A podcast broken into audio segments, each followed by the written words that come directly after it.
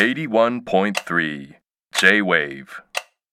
Time waits for no one. Oriental Star.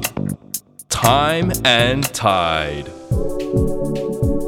小学校3年生の時まで私はきっとすごいんだからプロになるんだろうなと思ってたんですけど。あーなるほど。そうかすごいそれもいい先生ですよね。そういすごいすごいって言ってくれて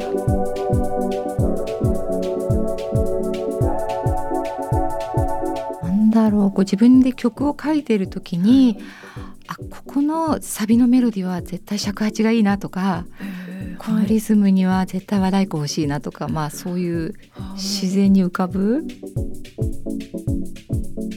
あの若手のアーティスト音楽家のプロデュースしてみたいなっておお思って、はい。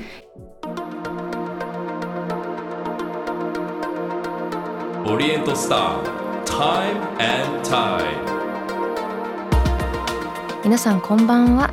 オリエントスタータイムタイドナビゲーターの市川さやです。さまざまなジャンルで個性的に輝き自分らしく活躍されている方をゲストに迎えし現在の活動についてはもちろんこれまでどのような時を歩んできたのかそしてこれから先どのようなビジョンに向かって時を進めていくのかじっくりとお話を伺うこの番組。仕事や活動だけでなくライフスタイルや人生哲学などもお話しいただくことでゲストの方の多面的な価値観に迫ります。さて今夜お迎えするのはバイオリニスト作曲家の河合育子さんです。東京芸術大学卒業後大学院を修了され2000年にデビューアルバム「ザ・レッド・バイオリン」をリリース。これまでにニューヨークのカーネギーホールをはじめパリオペラ座ワシントン DC で開催された全米桜祭りなどに出演。国内外で活動の幅を広げてらっしゃいます。現在は大阪芸術大学で教授を務め作曲家としてテレビ CM 映像作品の音楽を制作。またフィギュアスケートでは羽生結弦などトップスケーターたちの演技でその楽曲が使用されています。変幻自在の音色とともに常にチャレンジし続ける河合さん。未来へ向けてどんな人生のメロディーを奏でていくのかじっくり伺います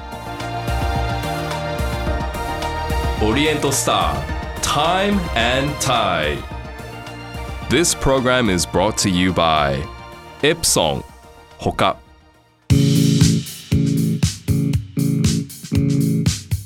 川さやがナビゲートしています。オリエントスタータイムタイド。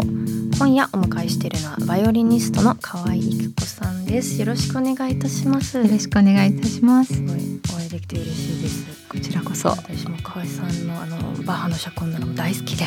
ああ嬉しいバイオリンミューズそうなんですよそのアルバムめちゃくちゃ聴きました。あー嬉しいです。こちらこそ嬉しい。します。さあこの番組はですね毎回ゲストの方に現在過去未来を伺っているんですがまずは現在ということで去年から河合育子 with オーケストラ響きニューヨーク公演凱旋記念コンサートツアーを開催しています。こちら改めてどんなプロジェクトか教えていただいてもいいでしょうか？えー、とこのプロジェクトは和楽器のアンサンブルといわゆるシンフォニックオーケストラが合体したオーケストラなんですけども、はいあの昔から和楽器を自分の作品に入れることが多くてあのそれこそおっしゃったうん。バイオリンミューズも、はい。はい、そうなんですけどあのバイオリンと対峙するもう一つの主役の楽器に和楽器を使うことがすごかったんですよ。なんかでもソロで迎えることが多いイメージそう。ですよね。これ今回はもうおもう編成結構もうほぼもうオーケストラ的な感じにそうなんです。ね。そうなんです。和楽器が12名前後と、はい。あのオーケストラ。でその和楽器がもうそれぞれが主役を取れるような、はい。あのアレンジにして編成してます。その和楽器は具体的にどのようなものですか、と今の編成は小七力、えー尺八忍笛能管琵琶うん。お琴鼓和太鼓。あ和太鼓もある。すごい、はい。すごいもうめちゃくちゃ豪快ですね。そうですよ。うん。やっぱそもそもでもその和楽器と一緒にそのバイオリンを組み合わせるのが、ね、昔から以前それそれで迎えたりとかですけどそのどういうところに惹かれるんですか？うーんなんだろう。こう自分で曲を書いてる時にあここのサビのメロディーは絶対尺八がいいなとかこのリズムには絶対和太鼓欲しいなとか、まあそういう自然に浮かぶものがそうだったって感じ。こう洋楽器と洋楽器の特性と真逆なところがあのこう組み合わさるとぐんとこう世界が広がるっていうかね宇宙感が出る、おお宇宙感、はい、そういうところがすごいこう惹かれるとこですかね。今回でもそういう編成でのライブそしてアルバム作るにあたってその大変だったことはどういったところですか？うん。そう逆にあの作ってみて意外と想像してたよりもスムーズだったんですよ。すね、昔はそれこそバイオリンミューズの頃は、はい、和楽器の巨匠たちが参加してくださったんですけど、はいうん、やっぱり我々西洋楽器とは楽譜も違う、はい、音程もリズムも全部違うんですね。だからすごくシンプルなことでも合わせていただくの大変だったんですけど、はい、今の和楽器奏者は全くそういう距離感がなく皆さん小さい頃からねあのいろんな音楽聴いて育ってきてるのでもう全部こちらに合わせてやっていただけるから本当に何のなんかこう大変さもなく積み上がっていった感じ。結構そういう融合するのに慣れてる方が今多いんですかね。多いです、うん、その伝統楽器を取り入れるだけでなく結構パフォーマンスもその最新技術を融合しているっていうところも特徴だと思うん。ですが、これはどのような演出なん。でしょうかえっとねこれはコンサートでホログラムとかマッピングを使って、うんはい、いろんなものを投影しながらあの進めるんですけども、はい、やっぱり私たち言葉のない音楽をやってるので、はい、あのその映像によって見る人にこういろんな世界をにこう入っていっていただけるっていう効果があっていろんな人がこう映像の中で踊ったり演じたりするんですけど、はい、みんなそこで本当にいると思っちゃうくらいあの立体的なはい、演出になりますね。ですね。私ちらっとその動画とかでそう見たんですけど河合さんの洋服にすごいいろんなその滝だだったりとか、うん、夜空とかいろんな柄がプロジェクションマッピングで投影されたりとか、うん、そのダンサーとかがまるでそこにいるかのような感じとか、はい、それはもう全部ご自身でこういう感じにしたいとか結構リクエスト出したんですか？はいもう全部あの 自分であのこういう映像にしたいっていうことで、はい、あの映像作家の方に作ってダンサーの方に頼んでも作っていった感じですね。でもすごいですよね。もう贅沢っていうかすごい豪華な楽器の編成もそうだしもう色とかもすごいしライトもすごいし本当他にはないようなすごい体験だなって思って見てました。ありがとうございます。はい見ていただいた方みんなびっくりしたって言ってくださるから、はい、すごい。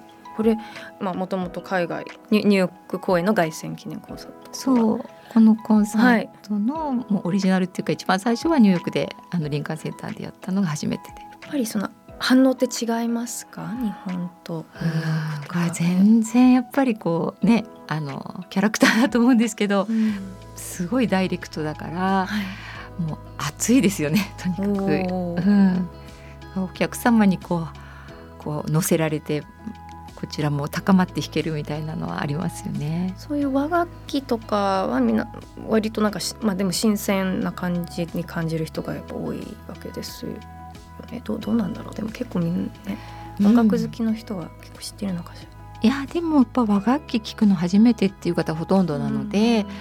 もうその終わってからなんていうかみんな興味津々で和楽器の方に質問されてたりとか、あと例えば「白鳥の湖」とか、はい、ジュピター」とかみんなが知ってるメロディーをこう和楽器でやると、はい、こんな違う世界になるんだっていうところでね、はい、なんか和楽器のこう凄さを感じていただいたりしたみたいでそれも良かったなと思います。そしてダイレクトにみんなもう分かりやすく喜んでくれる感じで声出してくれたりとか。あれ嬉しいですよね。81.3 J-Wave オリエントスター Time and Tide. 今夜はバイオリニストの河合育子さんを迎えしていますえー、とここからですね時を遡って過去についてなんですが、まずもう幼い頃ババイオリンと出会ったのはいつ頃ですか？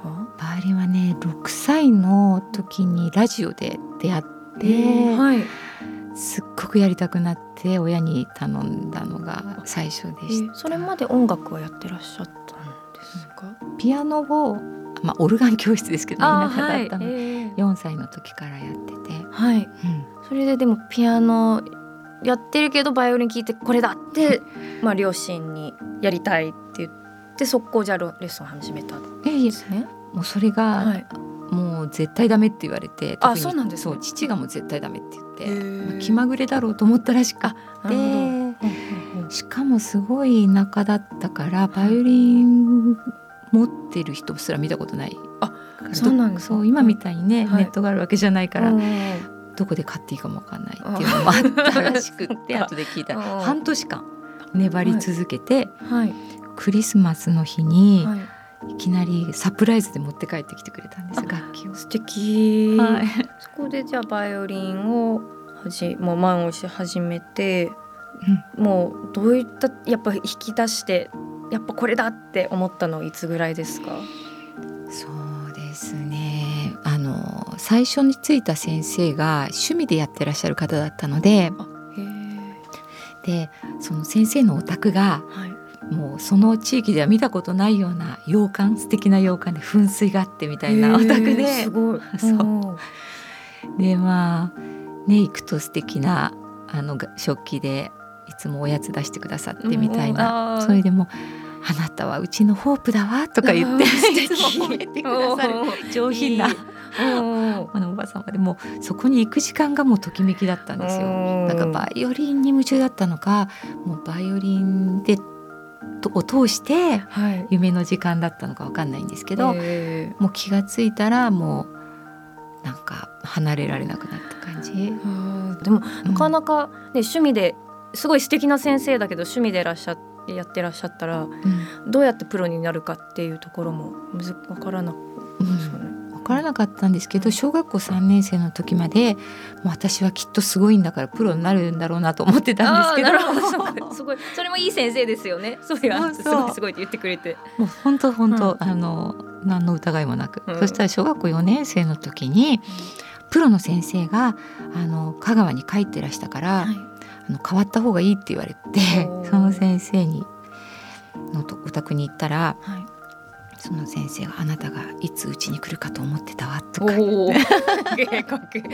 ラマチック。そうで今から必死でやり直さない。と東京芸大間に合い。ませんからねとか言われてはい。東京芸大ってい。う言葉も初めて聞い。たんですけど、すごい。決められてたんですね。まあでも頂頂点ですからそこにもううん行きたい。なら今からすげえ。そうですね。すごい先生私も何のことやらでしたけど、まあ子供だったしなんか大きなこう目標をもらったときめき。はい。でなんかよし目指そうみたいになって。すごい。とはいえすごいね難関ですけどそこはもう大す練習とか苦じゃないまま続けて。いやそっからがねそれまで楽しいだけのバイオリンだったのに、もう一からやり直しみたいな。そうなんですね。そう。だからしばらく。く曲も弾かせていただけないから、うん。その時ちょっとめげそうになりましたね。あー。でもいざ東京芸大じゃ行ってそうするとすごい人たちいっぱいいるじゃないですか。やっぱりプロだってそこはもうずっと続けてって感じなんですいや逆だったんですよね。芸大に行ったらこうそれまでは見えないこうハードルに向かってが、はい。頑張ってたけど、まあ、まあコンクールとか出てたから大体もう受けるか分かってたんだけど。んなんかあこんなとここんなもんなんだなっていう。ほどへーどんぐりの背比べに見えちゃってあーはい。なんかうんちょっと虚しくなったんですよね。それで目標は見つけ直せたのはどういうきっかけとか何かそういう、まあ、曲なのか演奏家なのか何かそういう出会いはあるんですか？うん、もうだいぶ経ってからですけど、はい。一番大きいのはやっぱりピアソラああので音楽に出会って、はい。まあ、ずっとその大学入ってから悩みだったのが、はい。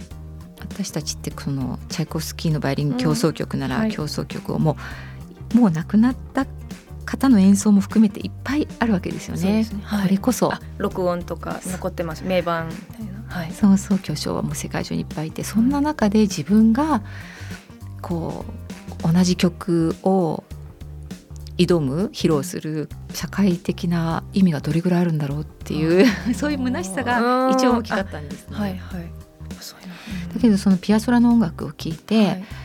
なんかこう自分のジャンルをうんこういろんなジャンルを吸収してはい。自分のジャンルを作るっていうのが一番かっこいいなと思ったんですよね。それは、まあ、ピアソラってそれね単語とかうん。アルゼンチンの伝統音楽とクラシックを融合させたみたいなイメージで合ってますうん、まさに、うんはい、そういう彼がの開拓心とかっていうところに共感した感じですか？そうですね。その音楽にも感動したし、これまでには全くなかったもう音楽に革命を起こしたっかていうのがすごいものすごい強烈に伝わって、もうこの道を私も目指したいなっほていうのがもう最初の、はい、夢っていうか、はい。抜けたきっかけ。すっごい緻密に作られてるけど、うん本能で弾けるみたいなあそういう気持ちよさがあって。ーなんか普通に弾いてもかっこよくないですもんね。なんかとはいえ自然なんか不自然にやるのもっていうそのバランスがいつもいやかっこいいなと思って 河合さんの曲を聴いていてありがとうございますそこがじゃあそれを、まあ、ピアソラに出会ってうん。だいぶそのなんだろうどういう演奏家になりたいかっていうのが変わっていった感じなんですね。そうですね。あこういう道があるって気づいた感じ、振り返ってね本当いろんなところで公演され、ね、演奏されてますけど印象残ってるステージだったりパフォーマンスありますか？うん、いろいろあるんですけど、う一番強烈だったのが、はい。あの寺山修司さん原作の「上海人召喚」っていう、私が全員ダンサーなんですけどお言葉が一切ない舞台ではい私はバイオリンで主役を演じたんですけどへえあそんな作品があるんだあったんです面白いおーそれでまあテーマも結構際どいしもうなんか恥ずかしくって段取りしかできなかったんですけど、はい。だから周りの人みんなこう心配してたんですけど、へえ。それが本番になった時に、はい。なんか自分じゃない人になった感じで トランス状態になって、はい。もう泣きながら弾いた感じでしたね。うーんすごい、うんなんかやっぱりこう演じながら動きながらっていうのは、制約があって演奏するものだと思ってたから、はい思い込んでたんですけど逆にうん憑依できるあー音楽に憑依できるツールなんだなってなるほど初めて気づいたんですよね。そこから演奏だけのコンサートとかでもやっぱり変わって影響はあるんですか？すっごくありました。うんやっぱりこうオペラとかミュージカルとか歌の人にはねそういう総合舞台があるけど、言葉がないならではのドラマチック感とかはい。壮大感を生かした音楽舞台をやりたいなって思って、はい。本当にすごい今につながる感じがうん。すごいしますよね。そうですねそっからですね。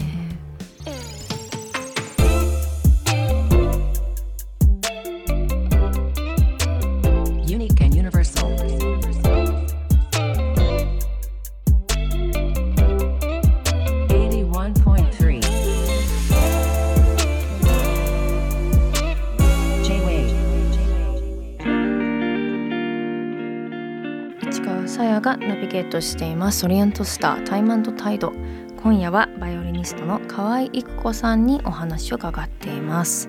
さあここでプライベートな時間についてです。まあでも完全なるオフの日、うんババイオリン触らない日とかありますか？ありますよ。お頭にあの、はい。本番が近くなくて、はい。あのはい触らない日が。うん。たまにあります。そういう時はどうしてますか？完全オフな日は。定番の過ごし方。定番か、ん。まあ2日あったらねちょっと遠出したりしますけど、はい。はい。1日だったら私はなるべく娘と一緒にく過ごせることをやりたいと思ってるんですけど、娘さんはおいくつですか？今17歳。ああじゃあどういったことを一緒にしてるんですか？娘もあっすごくねこう絵が好きで、もうはい暇さえあれば絵描いてるんですけど、あそうそう私のコンサートも最近は演出も手伝ってくれてて。へえすごい。はい。やっぱこう舞台上で弾いてるとあの照明のこととか分かんないんですよねうん。舞台上では、はい。だからそれを全部メモって、はい。すごい。はい、演出助手みたいにやってくれてますすごいねたくましい。はい。ですね。心強いですね。でもそういう娘さんが見てそうです。てくれて。はい。あとまああ娘は K-POP が好きなんではい。あの見てるうちに私もハマったりして、えー、意外。おー。うとはそのいなんかインスタグラム見てると結構トイプードルの写真がいっぱいいまして可愛いか可愛いです。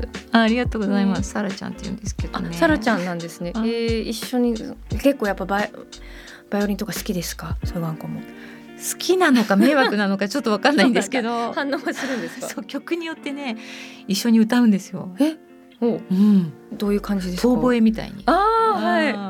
結構激しい曲とかはい、なんかこう情熱的な曲を聴くとうん、始まりますね。えー、すごい映るの情熱が。そう。えー、確かにでもそれ喜んでるのかなんかちょっと迷惑かってるのわからないですね。わかんないんですよ。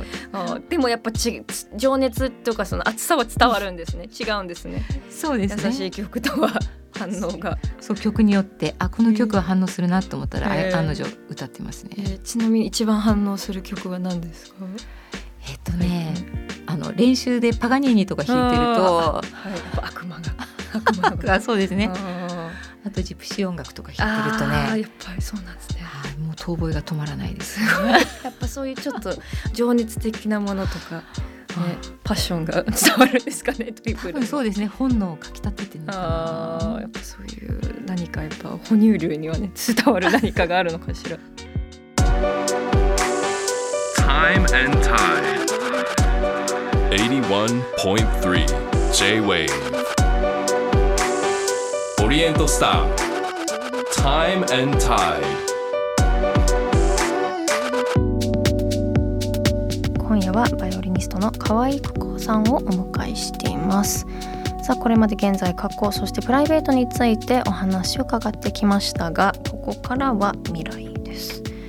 まずですね今後予定されているコンサートの情報を教えてもらってもいいでしょうか？はい、えー、可愛いここ with オーケストラ響きニューヨーク公演凱旋記念ツアーがまだ残ってまして、はい。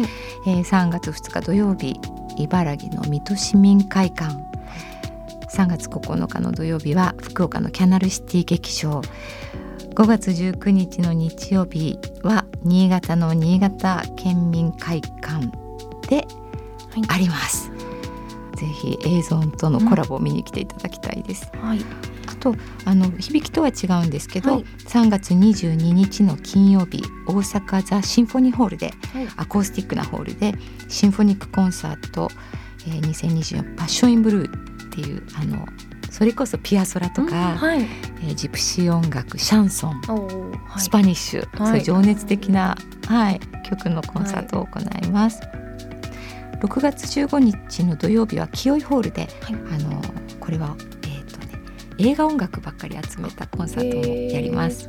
もうね1曲を2分ぐらいに凝縮してはいたくさん聴いていただくコンサートです。はいこちら6月15日土曜日です。すごいいっぱい目白押しですね。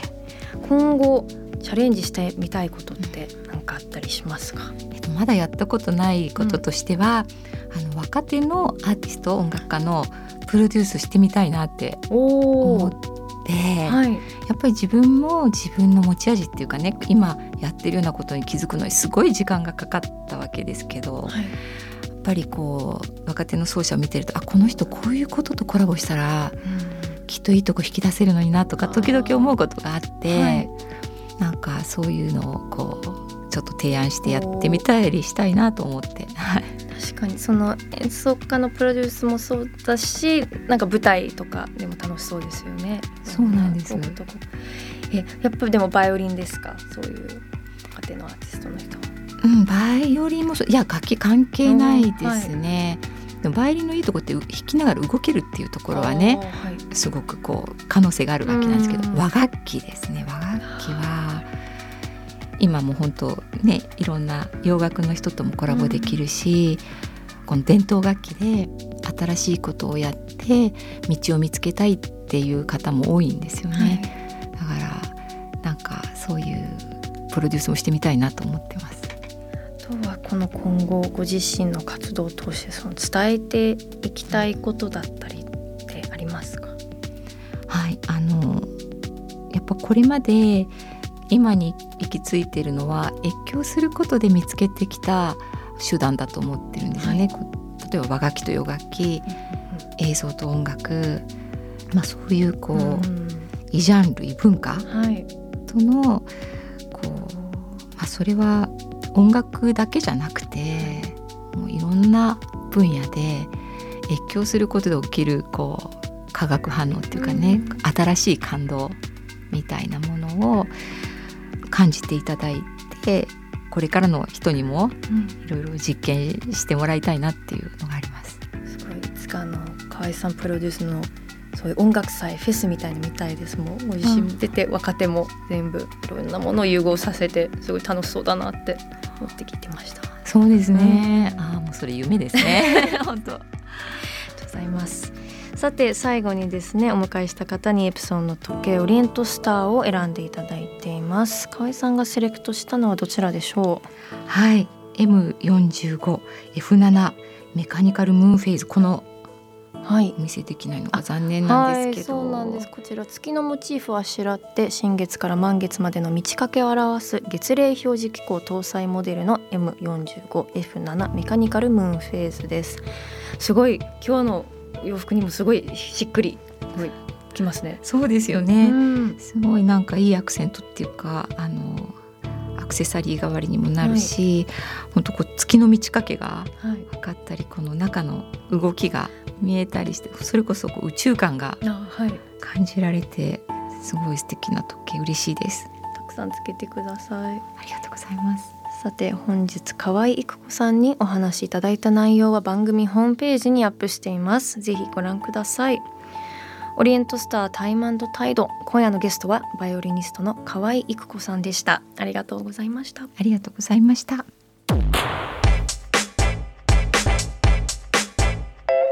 オリエントスター Time and Tide 81.3 J-Wave 市川カオスモス。えー、と今夜のカオスモスですが2月3日のオンエア刺繍作家の小菅久美さんの回の感想です。ラジオネームウルトラエピックさんからです。ありがとうございます。小菅さんの自分の好きを貫いてとことん楽しむ姿勢とても素敵だなと思いました。私の趣味は映画鑑賞や読書といったインプット系のものばかりだったのですがこれがあったらいいなを刺繍で次々と形にしていく小菅さんのお話を聞き今年は自分で何かを発信したり作ったりするようなアウトプット寄りの趣味も始めてみようと思いました。という。確かに私もインプット系の趣味ばっかりだからよくねそういうなんか消費型と生産型みたいな風にね思ったりするけどただなんか映画鑑賞とか読書とかもねインプット系だけど誰かに感想を言えばねアウトプット系とも思えるし、まあ、あんま線引きする必要ないのかなと思いつつ私も小菅さんの話にすごいもう背中を押されて刺繍もそうですなんかいろいろ作りたいなってあったらいいなっていうのは多分みんなあるからそこをね自分で叶えていけたらなんて幸せなんだろうって私も思います。続いてはラジオネームボコのパパさんからです。刺繍作家の小菅さんの未知の世界のお話面白かったです。インスタで見たら猫とか確かに毛並みやひげの再現具合すごかったです。刺繍をしてみようと思ったことがなかったのですがマラソンで使う帽子や T シャツに刺繍が入れられたら楽しいなと想像してしまいました。思っただけで真似ができたら苦労はないですが。確かに。小菅さんの作品のアイディアの元だったり繊細じゃないと言われていた縫い方といいきっと唯一無二なんだろうなと感じました。そう本当に小菅さんの作品はね多分みんなが思う刺繍のその概念をぶち壊すようなものすごく個性的なものでモチーフもねその猫だったりもそうだし食べ物が多くてねキノコの再現度とかちょっと毒々しいような感じだけど。いいななんかあれから小菅さんのお話聞いてからこれ刺繍でできるのかなっていろんなものを見ながら自分の飼い犬のシーズー犬の鼻の上上の毛ちょっとなんか扇みたいになってるんですけど短い毛が。あれこれはどういう糸でこういうどういう縫い方だったらできるんだろうとか。でも私もこう思っただけでやってないのでやりたい。本当に。小菅さん助けてって感じです。ちょっと第一歩が難しいですよね。でもそこをやるかやらないかがねこういうちゃんとものを作れる人の差なんだなと思って口ばっかだなってちょっとかあの反省しながらもこのメール見ましたね。さあそしてこのポッドキャストではこのカオスモスがロングバージョンになっています。市川が皆さんからいただいたお題についてゴニョゴニョと話していきます。メッセージいただいています。ラジオネームメリルローさんからです。ありがとうございます。えーっと井川直子さんの回のポッドキャストを聞きました。ありがとうございます。おにぎりドラフト会議いいですね。個人的に1位指名は筋子です。私の出身地の新潟ではかなりメジャーなおにぎりの具ですが全国的にはイクラを選ぶ人が多そうなので競合相手がいなそうなのがポイントです。こういう地方ならではのおにぎりの具とかも知りたいですね。という。私のおにぎりドラフト会議に乗ってくださった人がいて大変嬉しいです。おにぎりドラフト会議はねこのポッドキャストのあの井川さんの回でね聞けるんですけれども井川直子さんの回の。ただあの簡単に説明するとみんな理想のおにぎりセット3つを作る目的でとりあえずせーので最初に自分が絶対入れたいおにぎりの具を言ってそれであのかぶったら戦い。かぶったらどうするか決めてましたけな。じゃんけんかな？かぶ殴り合いかな？どっちでしょうね。でもそれでみんなであの理想の。私私は第一指名は梅って言ってましたかね。かねやっぱ一生それしか食べれないって3つしか食べれないと思った時にとりあえず梅体にいいから。一番好きな具ではないけど入れときたいなっていうところでメリー・ローさんは一指名筋子。確かにねご当地感があるからうん競合相手でもいないのかな。結構筋子人気ですよ。私もこのおにぎりドラフト会議の話別の現場でもしてみたらあの筋子割と入れてた子いたからうーんどうなんでしょうこれはもう第一指名にしたらもう筋子をめぐってのもう殴り合い取っ組み合いがあるかもしれませんよ。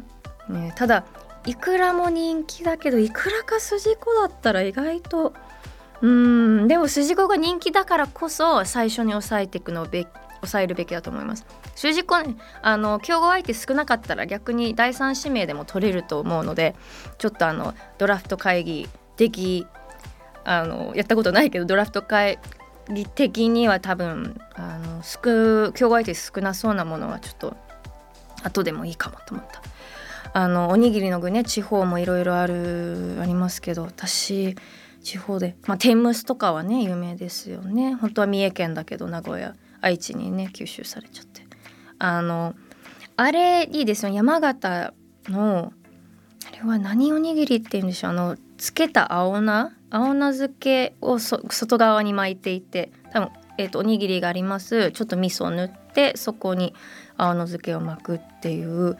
あれ入れてもいいですね。私高菜も入れるかなと思ったけどだったらちょっとそのご当地ものもありだったらそれもいいなと思うんですけど。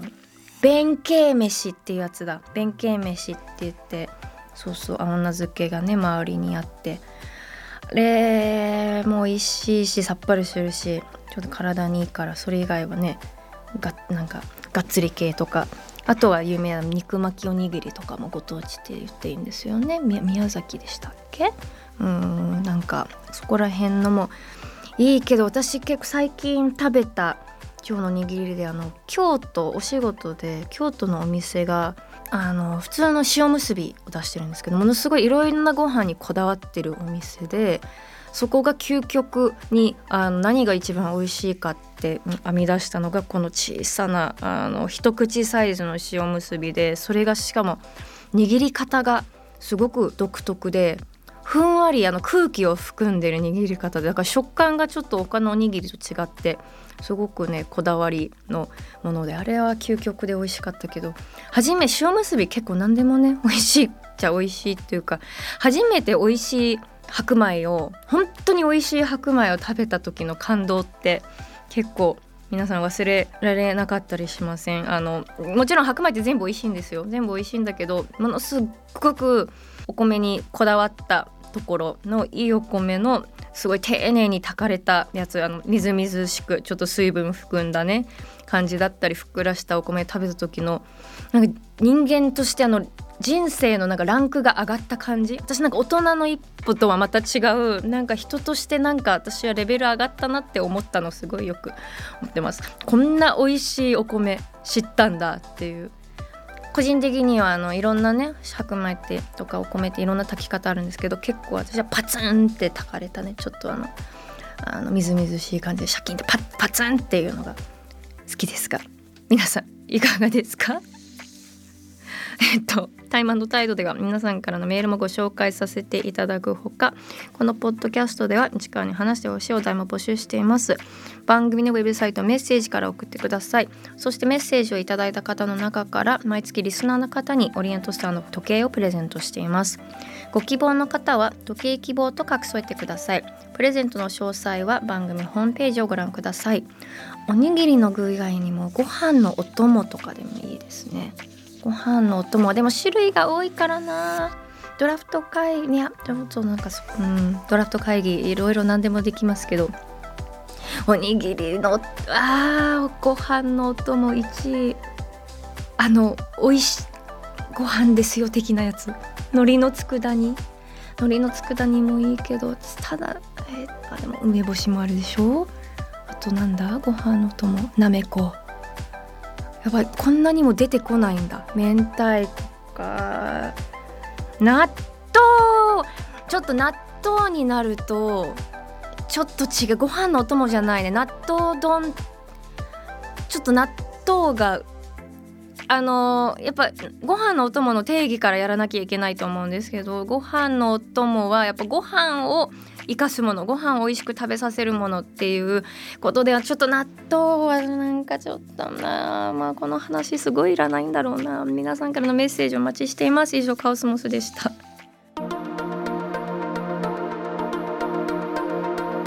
オリエントスター Time and Tide 市川さやのナビゲートでお届けしてきたオリエントスタータイムタイド今週もさまざまなジャンルで個性的に輝き自分らしく活躍されている方をゲストに迎えし現在の活動についてはもちろん現在に至るまでどのような時を歩んできたのかそしてこれから先どのようなビジョンに向かって時を進めていくのかお聞きしました。さあ今夜のゲストはバイオリニスト作曲家の河合育子さんでした。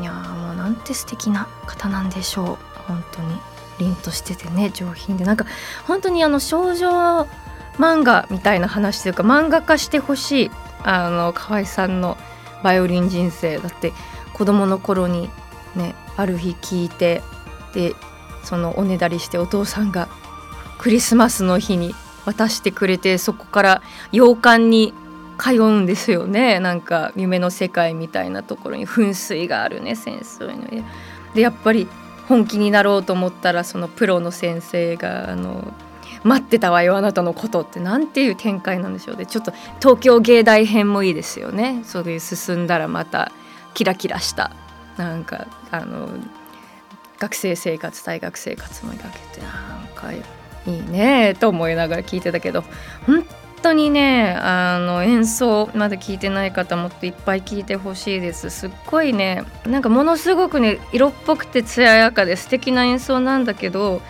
本人のこの華麗できらびやかな印象プラスちょっと音色はむしろねちょっと渋くていぶし銀のような感じが官能的な感じがまた良くてね。いやでもちょっといろんな話聞けて楽しかったです。ライブものすごくねすごいエンターテインメント総合芸術みたいになってるのでちょっと私も見に行きたいなと思ってお話伺いました。さて次回のゲストは医学博士で脳科学者の藤井直隆さんです。脳科学とテクノロジーを組み合わせた事業開発を進める藤井さんが考える未来の暮らしとはどんなものなのか。